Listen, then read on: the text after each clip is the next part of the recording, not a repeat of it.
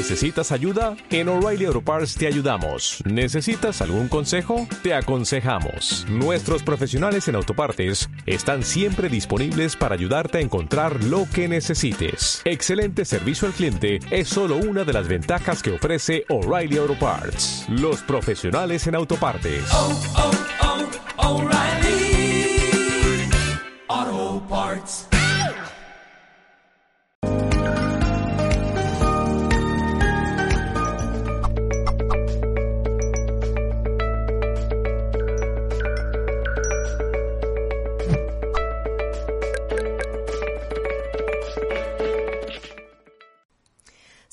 En nombre de todo el equipo de Mindalia Televisión. Bienvenidos a una nueva emisión en directo aquí en rigurosa multiplataforma. Estamos ahora mismo activos en Instagram, en Vow Live, en Odyssey, YouTube, Facebook y otras muchas más. Así que os invitamos que si queréis disfrutar de manera extensa de nuestro contenido cada día, os suscribáis a nuestros canales y nos sigáis en redes sociales. Bueno, ¿qué tal estáis? Espero que estéis muy muy bien y vengo súper acompañada esta tarde por nuestra invitada Gloria Luz Toro Ángel. Voy a hablaros un poquito de Gloria. Ella es psicoanalista, escritora y conferencista. Y su posición al realizar estas tres tareas es la de maestra. Ama acompañar a otros a enterarse de su responsabilidad en el sufrimiento que los acontece y apuntalar sus vidas al bien vivir. Bueno, vamos a estar tratando en esta entrevista el tema de cómo vamos a conseguir una vida extraordinaria, ¿sí? Así que, si os parece, yo le voy a dar la bienvenida a Gloria, os la voy a presentar, que está aquí conmigo al otro lado y además viene bellísima. ¿Qué tal, Gloria? ¿Cómo estás? Bienvenida Mindalia. Hola a todos, estoy muy feliz de estar con ustedes. Esta es una invitación que acepté con mucho gusto de ustedes y del cielo. Bueno, gracias Gloria por acompañarnos y sobre todo por traernos este tema tan interesante y que a todos nos va a resonar muchísimo. Me gustaría que diésemos eh, comienzo a esta entrevista, pero justo antes voy a recordar muy rapidito que si la gente que está viéndonos al otro lado quiere participar de manera activa aquí con nosotras en nuestra entrevista, van a poder hacerlo a través del chat. Sí, en ese chat vamos a estar recogiendo las preguntas, los comentarios, algo que queráis compartirnos. Tenéis que indicarnos vuestro país, vuestro nombre y también eso que queráis que solucionemos aquí con Gloria en directo. Bueno, Gloria, vamos a hablar de extraordinario. Defíneme para ti qué es aquello que es extraordinario. Parece muy interesante la manera en que comenzaste. Extraordinario es una palabra que me resuena muchísimo en mi propia existencia, en mi propio análisis. Como soy psicoanalista, voy donde mi analista. Todavía aún lo hago por respeto a mis pacientes y a mí misma. Extraordinario, esa palabra es muy bella, porque finalmente si la dividimos en dos, está compuesta de un prefijo que es extra y ordinario que es una palabra. Entonces, extra es algo así como fuera de y ordinario, lo común, lo regular, lo que eh, es común. Es decir, que si pensamos en la definición de extraordinario, podríamos decir que lo extraordinario es sacarse de lo común, que para el caso sería, y para que lo tengamos y me puedan seguir, sería lo extraordinario, o tener una vida extraordinaria es sacarse de las repeticiones, porque tenemos que recordar que lo que hace serie en nuestra vida. Sobre ti es un sufrimiento, repetimos una y otra vez, esa serie es muy seria porque nos permite sufrir, pero al mismo tiempo, digamos que mi regalo, mi promesa de hoy es enseñarte cómo vas a sacarte de ese sufrimiento porque es lo ordinario que haces en tu vida. Ok, entonces, si extraordinario, vamos a pensar primero qué es lo ordinario para poder pensar cómo sacarse de eso ordinario.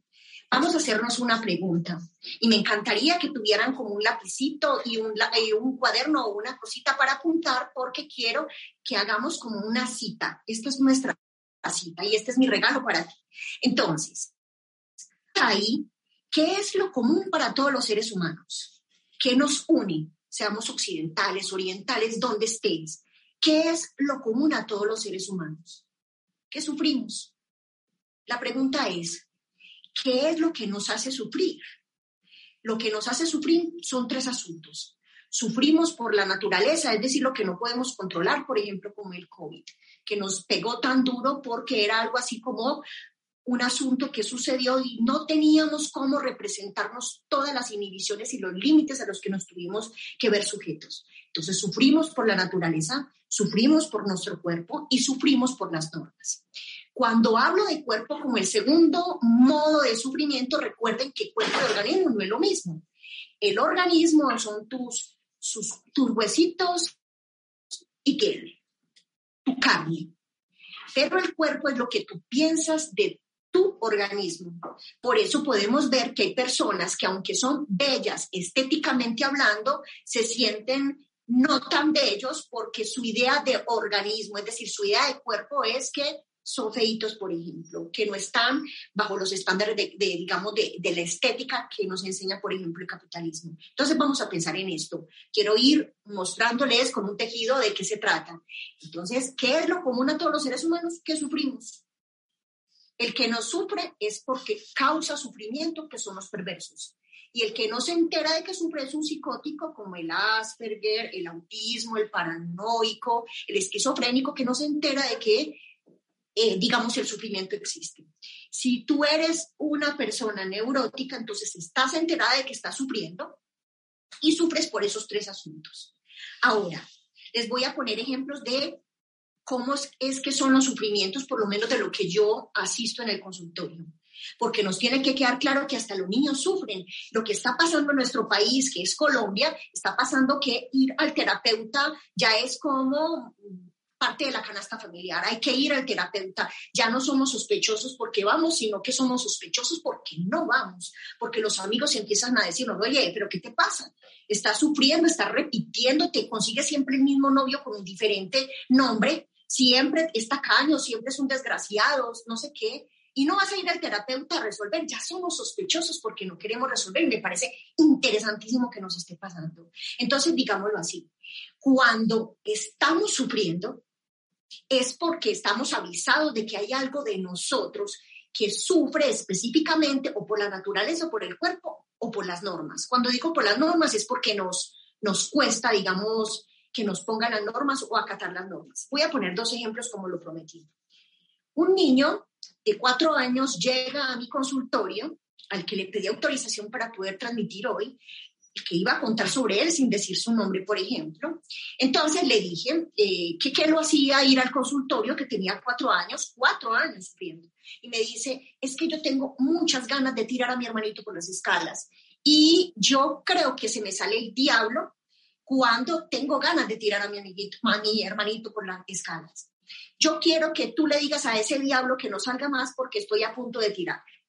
Es un niño de cuatro años que sufre los niños sufren porque los papás se divorcian, los niños sufren porque son, les hacen bullying, los niños sufren porque hay algo de ellos que no está bien. Entonces, la idea de que la infancia finalmente es, una, es un momento de la vida de que no nos pasa nada, yo creo que es, es tiempo de, de, de, quitarnos esa idea de la cabeza porque finalmente estos niños nos están diciendo que están sufriendo también. Resulta que este chico llega entonces con este sufrimiento y me dice que le quite el diablo. Cuando empiezo a preguntarle por el diablo, porque no me puedo poner a decirle, no, ama a tu hermanito, él es hermoso, mira cómo es de bello, no, yo tengo que escuchar ese sujeto que también está sufriendo antes de así. Y entonces eh, me dicen, eh,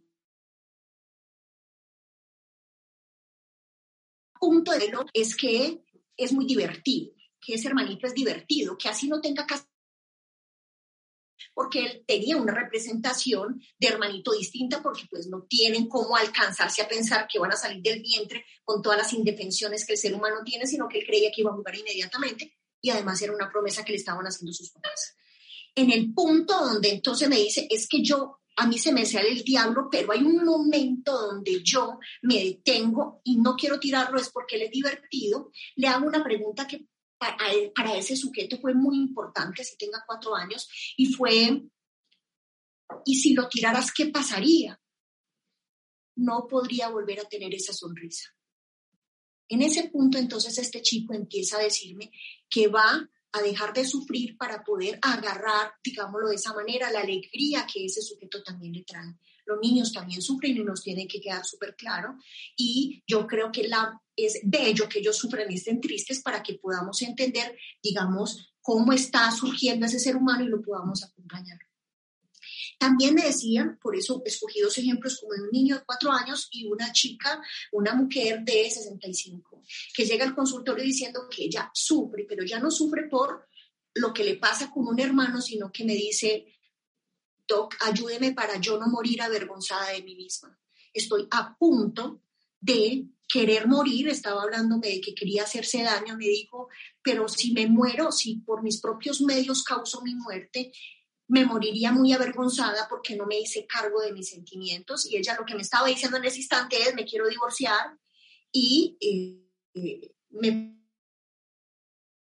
que la sociedad ha dicho que no se puede divorciar. Entonces, digamos, los seres humanos sufren y que mi labor como psicoanalista es escuchar ese sufrimiento para que él encuentre su responsabilidad en lo que le está pasando. Por eso una pregunta que me parece importante que nos hagamos es, bueno, sufrimos, sufrimos porque nos hacemos cargo de lo que no nos corresponde, sufrimos por el cuerpo, sufrimos porque tengo miedo de morir, sufrimos porque hay unos límites que no quiero que no quiero respetar, no sé qué. ¿Y por qué si sufrimos no podemos salirnos de eso? Sabemos que tenemos una relación que no queremos vivir porque no nos podemos salir de ahí. Sabemos que no nos tenemos que hacer cargo de diferentes o sobrinos o, no tenemos que estar cargando con los problemas de los otros o sufrimos porque eh, no nos dan el reconocimiento que queremos y se lo dan a otros y sufrimos y sufrimos. Pero ¿y por qué si sufrimos no podemos salir de eso sabiendo que, que lo vamos, que sabemos por qué estamos sufriendo. Si yo sé que un hombre me maltrata, ¿por qué no salgo de ahí? Digo, es que yo lo amo muchísimo. Toque, es que no lo puedo dejar, me dicen a mí las chicas. Yo sé que él es, él es perjudicial, yo sé que es estragoso, yo sé que me, me hace daño, pero ¿por qué no puedo irme de esa relación a pesar de que yo sé que me hace daño? Resulta que lo que quiero compartirles hoy, inclusive lo he podido trasegar en mi propia existencia, y es que no nos podemos ir de un sufrimiento específicamente porque ese sufrimiento es un acto de amor para alguien. Es como si el inconsciente dijera, oiga, no me puedo salir de este lugar, no puedo dejar de encargarme de mi mamá porque creo que tengo que cargarme de ella por completo, no puedo salirme de ahí porque es un acto de amor para ella. No puedo dejar de encargarme de mis tres sobrinos cuyas hermanas no se hacen cargo de ellos, sus propias madres, porque mi labor es encargarme de esos sobrinos. No puedo y no puedo, como si fuera una orden de hierro. Es un acto de amor el sufrimiento. El sufrimiento es una elección inconsciente, involuntaria de los seres humanos, involuntaria de los seres humanos para hacerle leal a alguien. Les voy a poner un ejemplo para hacerme entender. Una chica llega al consultorio diciéndome que ella no entiende si tiene todos los estándares que la sociedad dice que hay que tener para tener un hombre bueno en su vida. Siempre le resultan los patanes y a punto de que está súper bien la relación, de pronto ese chico dice, ¿sabes qué? No eres tú, soy yo. Tú eres perfecta, pero me tengo que ir. Resulta que empezamos a indagar porque era muy llamativo que hubiese una serie en ella, que es lo que les estoy diciendo. Había una serie un hombre llega, dice que es valiosa, que es muy interesante, que tiene todos los, todas las cualidades, pero se va diciendo que es él, a él le pasa algo. Empezamos a revisar y ella sufría por eso, sufría porque ese chico, digamos, que venía una y otra vez, venía una y otra vez, no se quedaba. Llega mi consultorio y me dice, Doc, algo pasa muy mal conmigo no son los hombres, porque ella ya había estado en ese punto de no echarle la culpa a la vaca, como decimos en Antioquia. No es ya la vaca, es usted. ¿Qué le pasa a usted? Doc, tiene que pasar algo muy mal conmigo porque yo, a mí siempre me pasa lo mismo.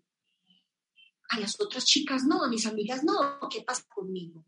Empezamos a revisar, a poner como en ese cuadernito como el sufrimiento de esta mujer es un hombre en el mejor momento de la relación se va.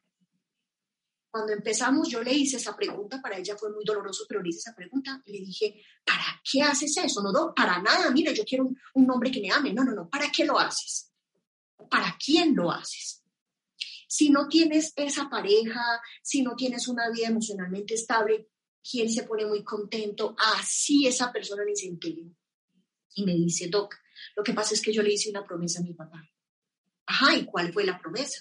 En el hecho de muerte yo le dije, sí, cuando él me preguntó, cierto que me voy a poder, poder morir tranquilo porque tú te vas a hacer cargo de tu madre.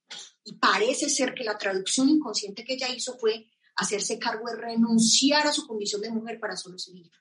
Es decir, que ese sufrimiento de no tener una vida emocionalmente estable como ella la quería, era un acto de amor para la madre, un acto de lealtad para el padre, para poder asegurarse de cumplir esa orden, esa promesa que le había hecho.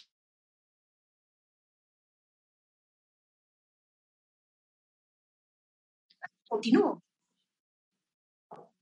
Bueno, Gloria, em, esto que nos, que nos cuentas, nada, te decía que esto que nos cuentas entonces tiene una relación directa con, nuestros familiares y nuestros ancestros, ¿no? Digamos que sí, me gusta mucho tu pregunta porque mira lo que, lo que he como escuchado como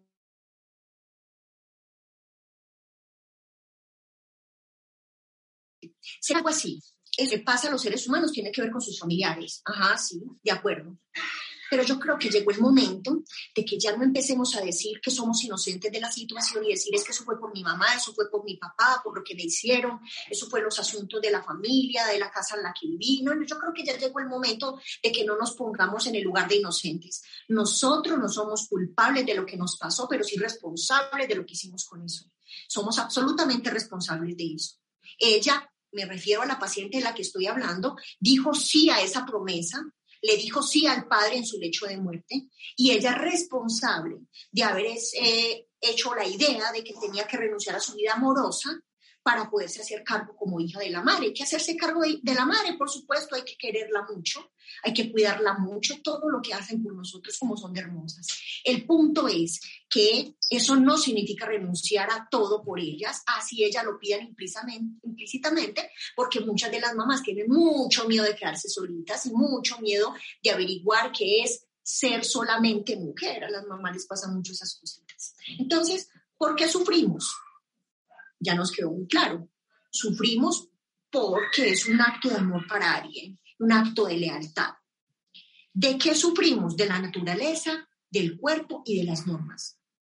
Ahora, si entonces hay un acto de amor que hacemos por alguien, si hay unas ganas de complacer a alguien a nuestro pesar porque eso nos trae en sufrimiento, entonces la pregunta es, bueno, entonces ¿cómo salimos de ahí? ¿Qué es la promesa que hice con esta entrevista que me estás haciendo, Laura? Entonces, ¿cómo tener una vida extraordinaria? Ya sabemos qué es tener la ordinaria. Tener la ordinaria es repetir una y otra vez una orden de hierro, una lealtad, una idea, una promesa. Alguien estará, comillas, muy bien con nuestro sufrimiento. Alguien, alguien está bien con nuestro sufrimiento. Ahora entonces, eso es lo ordinario, porque lo repetimos una y otra vez. Ahora entonces, ¿cómo salimos de ahí? Para poder mostrarles cómo salir de ahí, entonces voy a tomar dos casos. El primer caso es algo que está ocurriendo bastante eh, en lo que le escucho a los pacientes que no son solamente colombianos, son de diferentes partes del mundo. Y resulta que hay un punto en común entre todos los hombres que escucho y es que tienen problemas con lo sexual. Y hay muchos de ellos que me hablan de una eh, tendencia a eyacular de manera precoz. Como estamos entre adultos, entonces vamos a hablar de lo que implica la eyaculación precoz. Vamos a hablar de cómo algo de lo común en tanto muchos está ocurriendo regularmente, pero cómo sacar eso, tiene un problema, de, un problema sexual, mi recomendación como terapeuta, como psicoanalista, no es, bueno, haga este ejercicio, haga lo otro, no, saber por qué se hace eso. Es que la eyaculación precoz es un daño errador que un hombre se hace cuando no hay nada en el organismo, sino que es un asunto donde el, el médico le dice al doctor, dice, no, ¿sabes qué? Visita a un psicólogo, visita tal vez un psiquiatra, porque tu organismo está bien, pero algo tuyo no está, no está funcionando. Entonces, eh, digamos que en ese momento eh, ese hombre se tendría que preguntar, ¿qué me ocurre con esa eyaculación? Es el caso de un hombre, voy a, voy a ponerlo como en el lugar de eso ordinario que le pasa, es decir, eso común que le pasa y cómo sacarlo de ahí para irles mostrando unos pasos, porque quiero regalarles como el paso a paso de cómo sacarse de la vida ordinaria que llevamos. Este chico llega diciendo que tiene una eyaculación precoz. Es decir, que eso es lo ordinario en su vida. Lo común es, lo regular en su vida es que eyacula rápidamente, según su criterio y según su pareja, que es heterosexual. Entonces, eyacula rápido. Los médicos dicen que su organismo está bien. Pero como ya dije la diferencia entre organismo y cuerpo, su idea de cuerpo es que él no lo puede controlar que le supera su eyaculación. Él cree que me va a tener que hablar de su eyaculación, de lo que le pasa con su eyaculación, cuál fue su primera relación sexual y cómo fue, y poder establecer como un vínculo entre esa primera experiencia y lo que le pasa. Y en ese instante yo le digo, a ver, a ver, vamos a hablar del dinero. Doc, ¿del dinero? Sí, del dinero. Vamos a hablar del dinero el que eyacula de manera precoz tiene que hacer una pregunta, ¿cuándo es el organismo? ¿El organismo está bien? Es un asunto, digámoslo así, psicológico. Del dinero, Doc, sí, del dinero. El eyaculador precoz es un tacaño. Es decir, que no quiere dar, no quiere dar amor, no quiere dar palabras, no quiere dar placer, por eso tiene esa eyaculación así.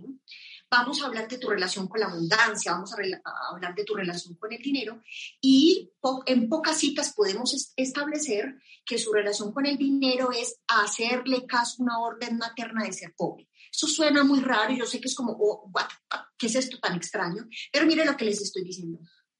Una orden que generalmente escuchan algunas personas es que deben ser pobres. ¿Cómo yo como madre le transmito a un hombre o a una mujer o a un hijito que sea pobre? Algo así como, hijo, hay que ahorrar porque uno nunca sabe en el futuro. Es como si esa madre sin querer, porque ni siquiera se dan cuenta, no significa que sean inocentes, pero no lo hacen con maldad. Es algo así como, en el futuro vas a ser pobre y como va a haber una contingencia, va a haber una tragedia, va a haber una cosa muy maluca, ahorra porque estoy segura que va a pasar algo malo.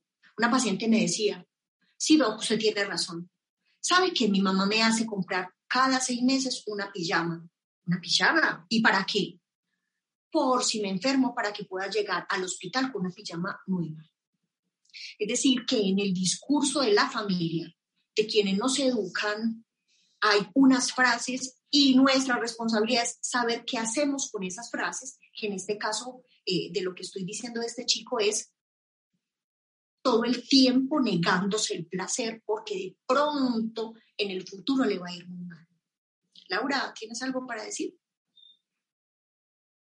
Claro que sí, bueno, estoy aquí escuchando, ¿no? Toda, toda tu experiencia y justamente a ella me gustaría remitirme, Gloria, porque me gustaría saber, según tu experiencia, cuál es el momento clave de marcar un antes y un después y decir, voy a vivir esa vida extraordinaria. Hay un punto que me parece muy hermoso en los seres humanos, porque no hay que ser psicoanalista ni terapeuta para encontrar ese punto que tú me haces en esta bella pregunta. Ese punto es que uno se cansa de sí mismo. Cuando, yo, cuando llega al consultorio un paciente, él cree que va solito. El silloncito que tengo en el consultorio es doble para que al paciente le quede súper claro que él no va solo, sino que va con su inconsciente. Es decir, en este caso voy a poner el ejemplo, Laura, tú irías al consultorio y yo te diría, Laura, tú no viniste solita, viniste también con esa Laura que no te gusta. Así que háblame de esa Laura que no te gusta y dime en qué punto del gusto estás, porque a veces ese punto es en el que estás tan a gusto con esa Laura, aunque te haga sufrir, que en este caso sería la Laura inconsciente, eh, estás tan a gusto que no estás preparada para dar el siguiente paso, que es basta con esa Laura porque ahorita yo no soy la marioneta, sino que quiero hacerme cargo de mi vida.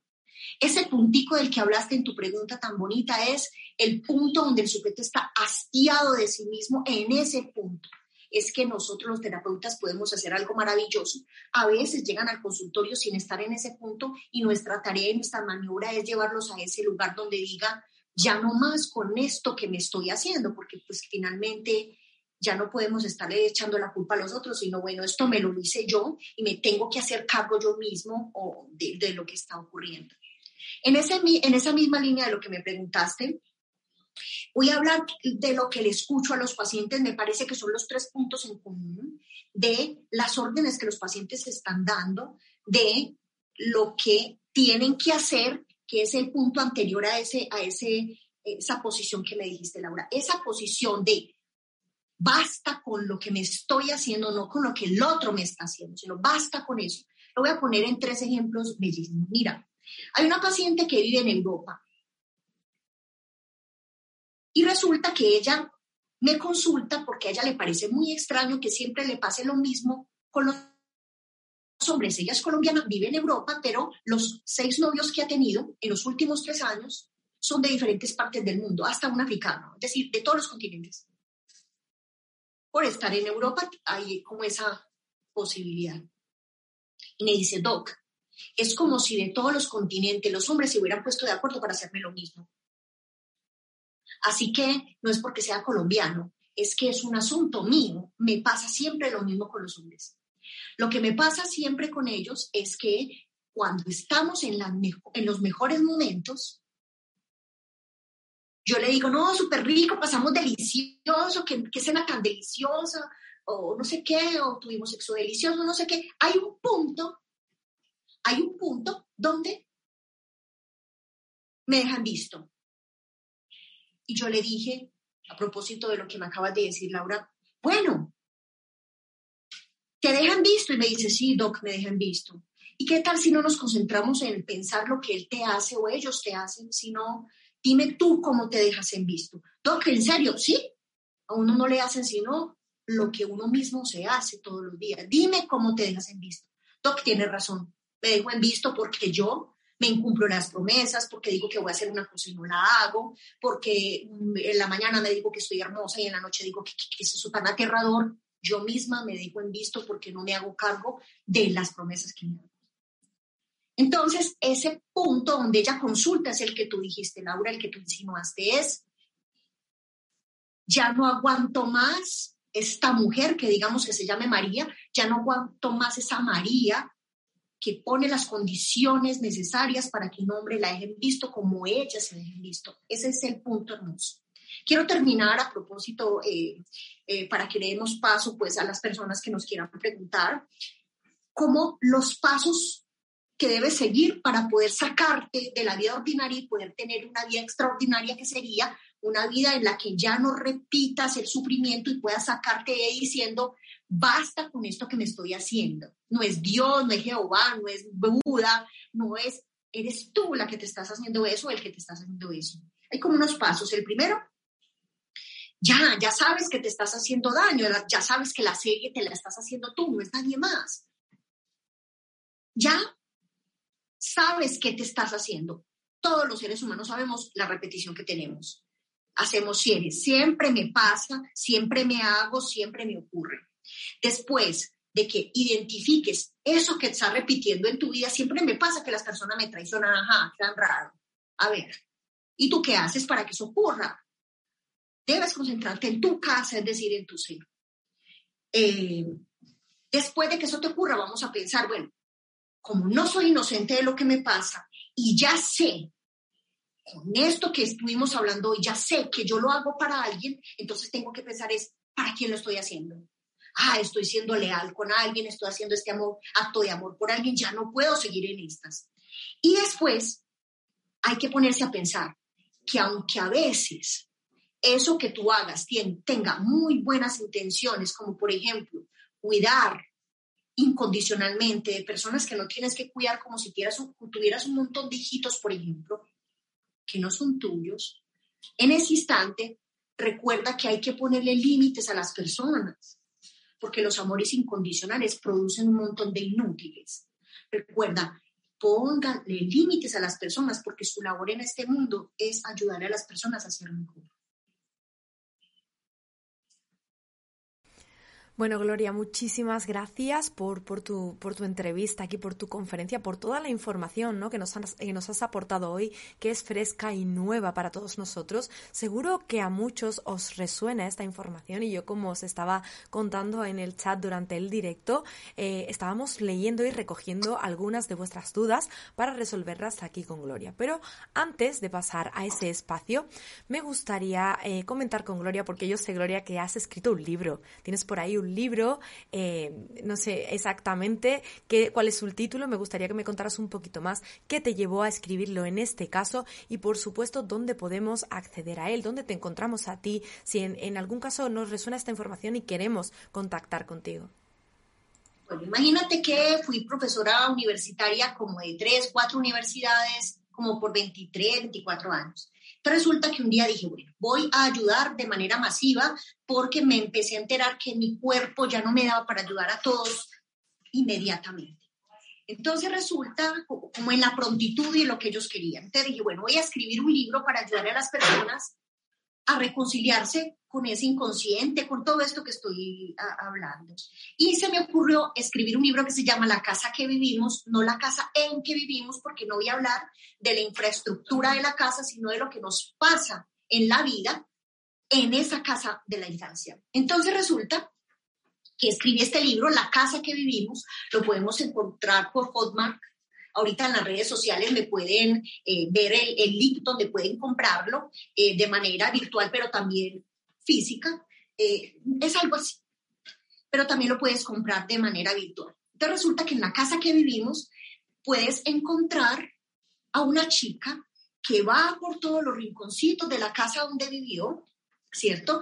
Donde, la casa donde vivió, y allí en cada uno de esos lugares le pasó alguna cosa en la infancia que determina el comportamiento en su adultez. Es un libro muy interesante, se los recomiendo porque entonces es como un modo de ir transitando por esos rincones para que te reconcilies con tu infancia. Bueno, yo voy a recordar también muy rápido, Gloria, que en la caja de descripción de este vídeo que va a quedar diferido y grabado en YouTube, sí, en Mindalia Televisión Plus, van a encontrar el acceso directo también a todas sus redes y ahí van a poder contactarte de manera más directa si quieren conseguir este libro maravilloso que has escrito y que te deseamos todo el éxito del mundo con él, que seguro que ya lo estás llevando a cabo. Me gustaría quedarme y transmitirte una reflexión que nos, que nos dejaba aquí Eliana Díaz en el chat, nos está viendo desde YouTube y nos decía, cada vez que, que escuchamos a Gloria nos vamos con muchas preguntas, ideas y ganas de vivir desde el amor propio. Gracias. Bueno, quería transmitirte ese mensaje ahí de Eliana y vamos con las preguntas, Gloria, si te parece. Te voy a dejar a ti en plano, ahí estamos contigo, yo me quedo contigo en voz en off. Comenzamos con Bautista. Nos está viendo desde Colombia la plataforma de YouTube. Te dice, mi pregunta es, ¿por qué es tan difícil hacerse responsable de uno mismo? Es decir, hacerse cargo de la propia vida. Es una pregunta muy bella. Te saludo, Bautista. Tú eres un hombre encantador. Digámoslo de esta manera. A mí me han preguntado muchas veces por qué los seres humanos olvidan su infancia algo así, ser humano que se respete, olvidó la infancia, parte de la infancia mucho de la infancia, como que si alguien recuerda todo es humanamente imposible y estaríamos, digamos, estando en el terreno de alguna psicosis a propósito de alguna memoria desmedida. Los seres humanos olvidan su infancia, por supuesto, porque orgánicamente no es posible recordarla, pero además porque lo que olvidamos de la infancia es el punto de responsabilidad que tenemos en lo que pasó.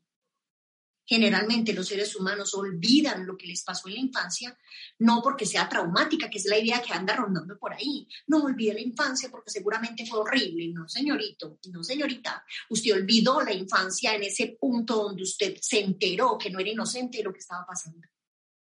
Es decir, que es difícil hacerse cargo de la responsabilidad porque eso implica tomar una decisión y es que ya no sigamos culpando a los otros, sino que nosotros nos pongamos a pensar, yo de qué soy absolutamente responsable, es decir, yo qué hice con eso que me pasó.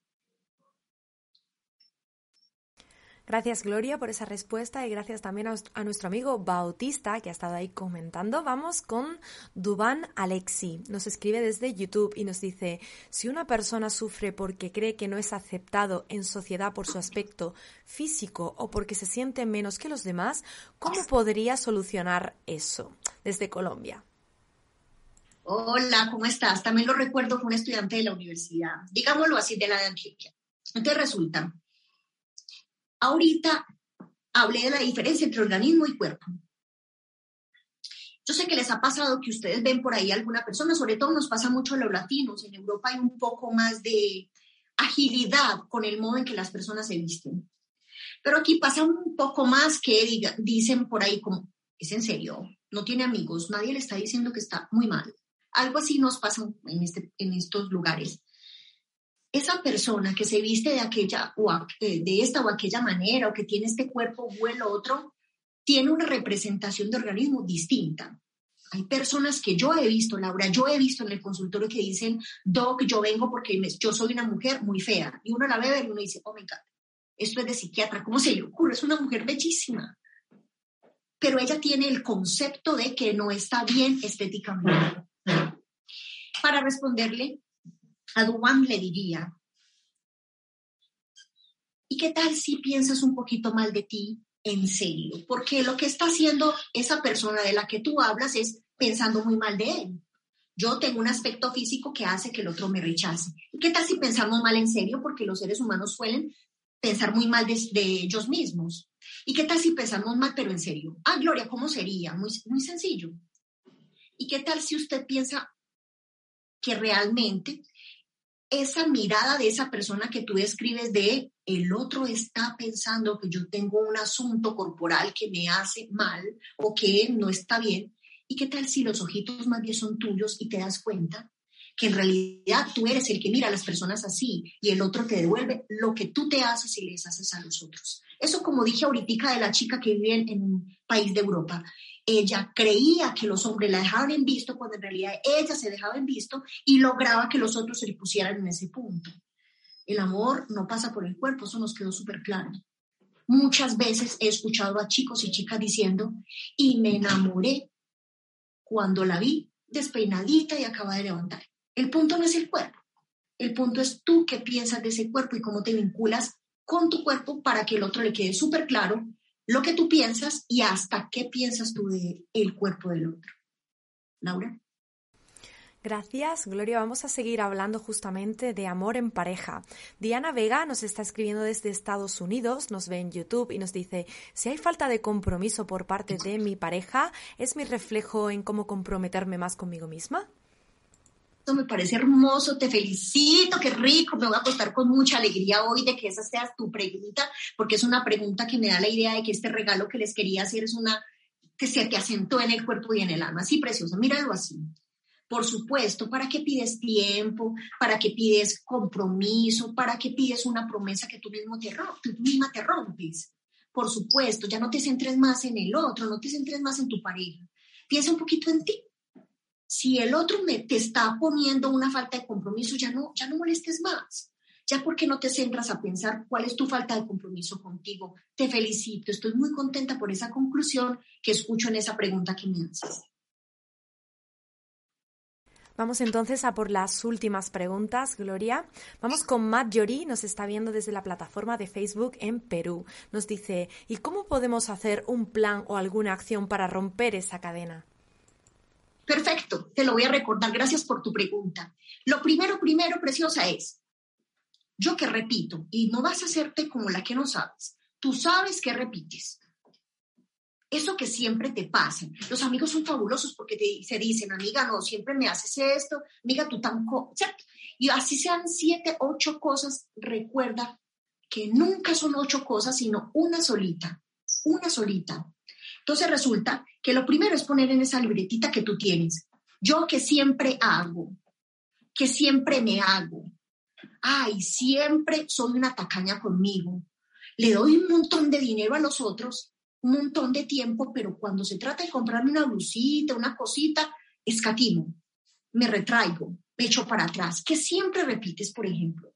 Apenas tengas súper claro qué repites, el segundo paso para que lo anotes ahí es Ajá, no puedo estar diciendo que la culpa es de la vaca, como decimos en Antioquia, sino la culpa es mía. Recuerden que, según lo que nos enseñaron en la Iglesia Católica, eh, lo que enojó a Dios cuando llegó al paraíso y vio que esta gente se había comido la manzana que no se tenía que comer porque lo advirtió, él no se enojó por eso. ¿Cómo se iba a enojar porque se comieron el fruto prohibido si él era Dios y sabía que se lo iban a comer? Él se enojó porque cuando preguntó, todos, como decimos en Antioquia, sacaron la Todos dijeron, yo no tuve que ver, yo soy inocente, eso fue la culebra, eso fue a Eva, yo me dejé seducir, todos somos responsables de lo que nos pasa. Entonces, el segundo paso es, yo no soy inocente de lo que me pasa, yo estoy, haciendo esto para alguien, tengo que sacarme de este sufrimiento porque ya no estoy ayudando ni a esa persona por la que estoy haciendo este sacrificio en vano, ni a mí porque los dos estamos mal. Como cuando uno ayuda, ayuda a alguien. En el fondo, está ayudándolo porque uno cree que el otro no puede sin uno, lo pone en el lugar de inútil, como se les ocurre hacer eso? Entonces, tercer paso, listo, ya sabe que usted no es inocente y ya sabe que eso que está haciendo no está bien. No lo siga haciendo porque mire que la persona no progresa. Entonces, si no progresa, ¿para qué lo va a seguir haciendo? Si su labor es morirse de tal manera que usted no esté avergonzada de sí mismo. El tercer paso es, bueno, ya, ya sé para quién lo hago, ya sé todo, ¿cierto? El cuarto paso sería entender, es como mi apuesta de hoy, Laura. Un amor incondicional ya no nos podemos permitir. ¿Qué es un amor incondicional? Entender que la intención que tú tienes, aunque sea buena, es una intención que no produce buenos resultados porque menosprecia al otro y menos, te menosprecias a ti. Así que de Perú te digo, para Perú te digo, preciosa, recuerda, a veces una buena intención, aunque sea en apariencia hermosa, mira las consecuencias de tu buena intención y si esa buena, si esa intención no produce las consecuencias que hagan que esa persona que tienes a cargo o tú misma progrese, yo creo que es el mejor indicador para que tú digas basta con eso. Laura. Bueno, Gloria, por mi parte te agradezco muchísimo que hayas sido tan clara, tan transparente a la hora de traernos toda esta sabiduría que nos has regalado en esta entrevista esta tarde. Y bueno, quiero por favor que vuelvas a enseñarnos ese magnífico libro. Quiero que me cuentes también un poquito, que nos digas eh, esas redes sociales donde podemos eh, contactarte para encontrarlo. Sí, ahí te dejamos en pantalla. Y bueno, danos un poquito más de información, eh, si te parece, sobre él, o refrescanosla, mejor dicho. Bueno, resulta que La casa que vivimos es un libro en el que van a encontrar mi propia infancia. Es decir, que mi apuesta, mi apuesta como, como persona, como psicoanalista es, les voy a compartir a todos los que deseen, inclusive recuerden que lo pueden comprar también por, por Hotmart. Eh, mm, mi apuesta es que todos sepan cuál es mi vida. Fue, como mi apuesta, como desnudarme en público, pero me desnudé con estilo, en tanto que lo que hice para escribir el libro fue invitarte a ir a tus propios rincones, a ir a cada lugarcito de la casa donde creciste, para que te enteres de cuál es tu responsabilidad en lo que pasó, que te enteres de cuál es la responsabilidad de los otros y por eso, como lo decía ahorita Laura, entonces no lo titulé La casa en que vivimos, sino que vivimos porque cada uno hace una construcción personal y lo que hago es una metáfora literaria para que a todos nos quede claro que la casa es nuestro propio ser. Me pueden encontrar en las redes sociales como Gloria Lustro Ángel, es un nombre que no van a encontrar sino en mis redes sociales porque es bastante peculiar. Entonces, Gloria Lustro Ángel en Facebook, en YouTube y en Instagram. Y ahí van a encontrar un montón de videos, incluso algunos videos en todas las redes donde capítulo por capítulo de mi libro voy explicando eh, lo que nos va pasando los seres humanos, como que aprovecho cada capítulo y voy hablando de qué nos pasa con los hermanos, por qué la relación con los hermanos es tan importante para, para pensar nuestras relaciones de pareja, por qué la tristeza en los niños, cómo educarlos para que no los tengamos que maltratar, pero sean sujetos responsables. Es decir, me valgo del libro para hablar también de otros temas que les van a servir mucho y los van a acompañar mucho para salirse precisamente de una vida ordinaria. Bueno, pues para despedirnos ahora sí, me gustaría pedirte un mensajito breve, algo que quieras compartirnos como mensaje final de tu entrevista en dos frases, tres frases, lo que te apetezca, sí, y te bueno, te voy a pasar la palabra también, por supuesto, para que puedas despedirte de toda la gente que ha estado activa aquí contigo al otro lado de la pantalla. Gracias, Gloria. Saludos a todos. Mi mensaje de hoy, que es un regalo, es, bueno, ya sabes que no eres inocente ya no te, entregas, entretengas más en los otros. Ya es el momento donde digas, basta con estar culpando a los otros, me voy a hacer cargo de mí, me voy a hacer cargo de lo, de lo que pasa. Esto que siempre repito no tiene que ver únicamente con nosotros, sino que es una decisión que tomé y me voy a sacar de ahí porque no puedo morir avergonzado de mí mismo. Ya no puedo seguir pensando que esto es un asunto del destino, de un mal agüero, de un maleficio, sino que es asunto de mi responsabilidad y por hacerme un honor tengo que salir de ahí haciendo una invención de una vida que se parezca más a lo que me gusta. Un abrazo a todos. Muchas gracias, Laura, por esta invitación. Espero que tengamos muchos encuentros más. Tú eres una mujer maravillosa. Un abracito. Abrazos para ti también y todas las bendiciones y éxito para ese libro, Gloria. Bueno, ha sido fantástico tenerte aquí. ¿Qué más puedo decirte por mi parte? Yo quiero recordar también que este contenido que es tan valioso lo vais a tener en diferido grabado en nuestra plataforma de YouTube Mindalia Televisión Plus. Sí, ahí vais a poder compartirlo, dejarnos vuestros me gusta si os ha gustado todo esto que nos ha compartido Gloria Luz. Y bueno, también vais a poder en cualquier momento dejar vuestros comentarios. Si os ha quedado una pregunta ahí en el tintero que queráis responder con Gloria, os animo a que la dejéis ahí en comentarios. Nos despedimos despedimos ahora sí. Gracias por estar con nosotros y nos vemos en una nueva emisión aquí en Mindalia.